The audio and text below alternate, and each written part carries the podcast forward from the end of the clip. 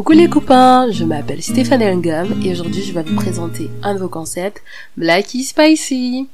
Ça va être une série de podcasts où nous allons aborder essentiellement des sujets sociétaux. Parfois on sera accompagné d'une invitée ou ce sera juste entre vous et moi. Nous avons le plaisir d'accueillir la magnifique Ambre qui va se présenter dans quelques instants. Bonjour, je m'appelle Ambre et je suis étudiante à Louvain-la-Neuve en mathématiques et j'ai 23 ans. Enchantée Ambre. Euh, Parle-nous un peu de toi, de tes passions, de ce que tu aimes bien. On veut bien te connaître avant d'entendre ton histoire. Je ne vais pas mentir, j'adore regarder des séries sur Netflix euh, et généralement les vieilles séries des années 2000. Euh, sinon, euh, j'aime beaucoup le sport, j'essaie d'aller au bloquerie souvent et quand je le peux, je vais courir au lac. Waouh, quelle femme active Alors Ambre, le thème de ce jour c'est le métissage et donc je vais te poser une suite de questions auxquelles tu vas répondre en tant que personne métisse que tu es. J'aimerais savoir, est-ce que tu te considères comme membre de la communauté noire ou de la communauté blanche? Je sais que c'est vraiment indélicat de le demander, mais j'aimerais vraiment avoir ta réponse. En effet, c'est une question que je déteste parce que pour moi, être métisse, c'est appartenir aux deux cultures, autant la culture africaine que la culture européenne. Et c'est une fierté de pouvoir partager les deux. Donc quand on me pose cette question, c'est comme si on me forçait à choisir un côté, alors que dans ma famille, eh bien, on vit avec les deux. Mhm. Est-ce que tu as déjà eu, par hasard, l'impression d'avoir plus d'avantages qu'une femme noire?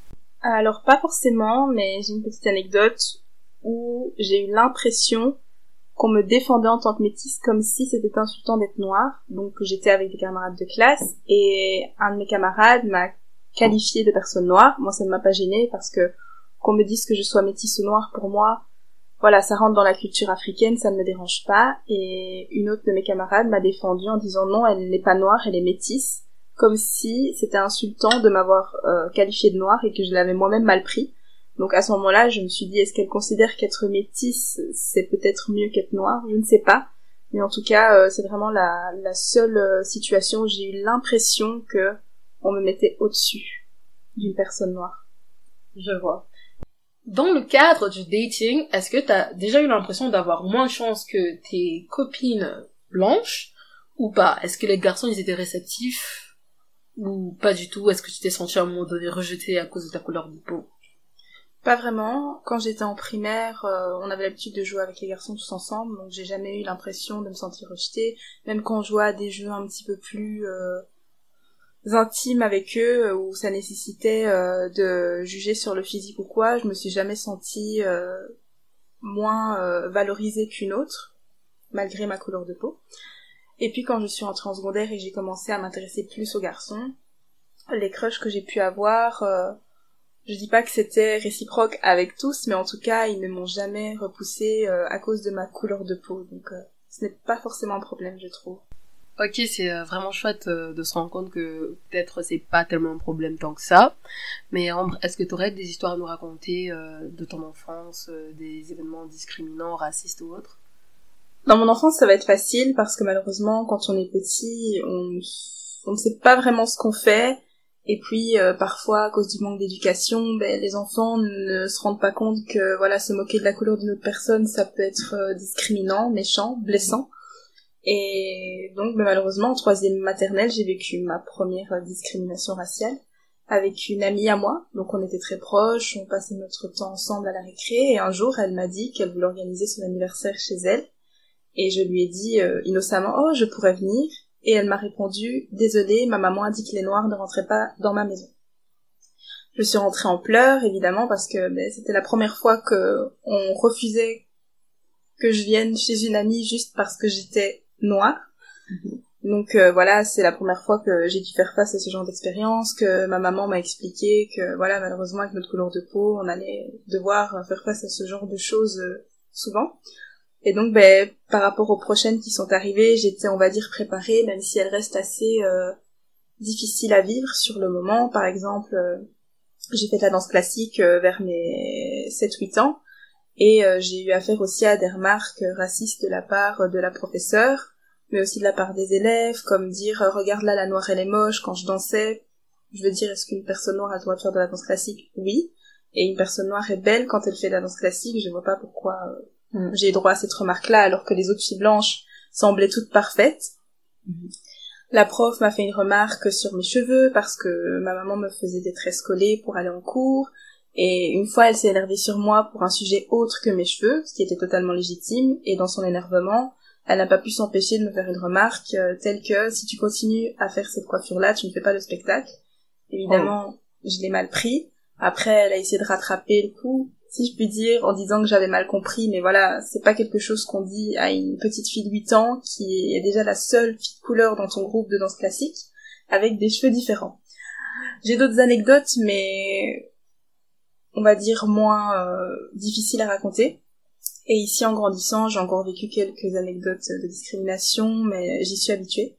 Donc, euh, je ne relève plus. Et puis, c'est souvent par manque de répartie que les gens utilisent le racisme. Par exemple, dernièrement, j'ai parlé avec une personne qui n'a pas su quoi répondre, et donc elle a trouvé comme seule réponse ta gueule, sale noire. Voilà, je fais avec. ah, parfois les gens manquent tellement de créativité. Mais Ambre, est-ce que tu aurais une histoire euh, similaire euh, venant de la communauté noire? Oui, même si je trouve que celle-ci est moins crue que celle que j'ai pu vivre euh, du côté blanc. Après, comme je l'ai dit, j'étais petite, donc je n'excuse pas tout, mais voilà, quand on est enfant, on ne sait pas trop ce qu'on fait. Mais ici, avec euh, mon ami noir, c'était en secondaire. Et alors, le problème, c'est que justement, c'était mon amie, qu'on s'entendait très bien, qu'elle était très fière que j'ai un nom de famille euh, africain mais jusqu'à une certaine limite, c'est-à-dire que par exemple quand j'essayais de parler un petit peu avec elle en swahili, parce que je ne dis pas que je maîtrise la langue, mais en tout cas j'ai quelques notions euh, grâce à la culture de ma grand-mère, elle me regardait de travers comme si j'avais pas le droit de pouvoir m'exprimer dans la langue, ou que j'avais pas le droit d'avoir une telle référence euh, à, à un élément de la culture. Et un jour, on était en cours et on discutait et elle m'a dit il va falloir que tu choisisses c'est le côté noir ou le côté blanc. Alors j'ai rigolé nerveusement je pense. Et puis quand je suis rentrée chez moi je me suis dit mais pourquoi est-ce qu'elle m'a dit ça? Enfin je vois pas pourquoi est-ce que je devrais choisir un côté comme je l'ai dit au début je suis fière de faire partie de deux cultures. Et justement avoir des amis noirs comme elle qui faisaient partie de la même culture que moi je trouvais ça enrichissant puisqu'elle m'apprenait des choses que je ne savais pas forcément. Et les seules remarques qu'elle me faisait c'était que je faisais pas à 100% partie de la communauté noire, donc j'avais pas le droit, on va dire, de connaître certaines choses. Je trouvais ça rabaissant. En effet, ça l'est quand on s'attend à être soutenu par une amie euh, d'une partie de notre culture. C'est assez triste d'avoir ce truc des deux côtés en mode t'es passé blanche, t'es passé noire. Enfin. Oui, c'est ça. C'est assez frustrant. Je suis les deux. Effectivement. Alors Ambre, est-ce que tu aurais un petit mot de fin pour les jeunes métis? Alors oui, euh, surtout pour les jeunes métis, parce qu'avec l'expérience maintenant, euh, je sais qui suis et je pense que d'autres métis le savent peut-être. Il n'est pas nécessaire, comme je l'ai dit au début, de choisir un côté ou l'autre, on est les deux et on est très fiers de pouvoir partager les deux cultures. Mais c'est vrai que quand on est jeune, comme je l'ai dit, on découvre malheureusement la discrimination et on a du mal à trouver sa place, on se sent un petit peu, je dirais, comme un bâtard. Et donc que je pourrais dire euh, aux jeunes métis, c'est que euh, vous faites partie des deux cultures et n'ayez pas peur de le montrer. Vous êtes légitime de pouvoir apprendre la langue de votre culture africaine. Vous pouvez euh, profiter aussi de la culture européenne et il n'y a pas de honte à rester avec des personnes blanches quand vous êtes métis. Et vous avez le droit de rester avec des personnes noires. Elles n'ont pas forcément de raison de vous traiter de personnes blanches juste parce que vous n'êtes pas à 100% noir. Soyez qui vous êtes et soyez fiers. Merci beaucoup Ambre pour cette belle leçon de vie. Malheureusement, on l'entend pas assez. On te remercie d'être venu partager ton histoire avec nous et peut-être te revoir très bientôt pour des épisodes à venir.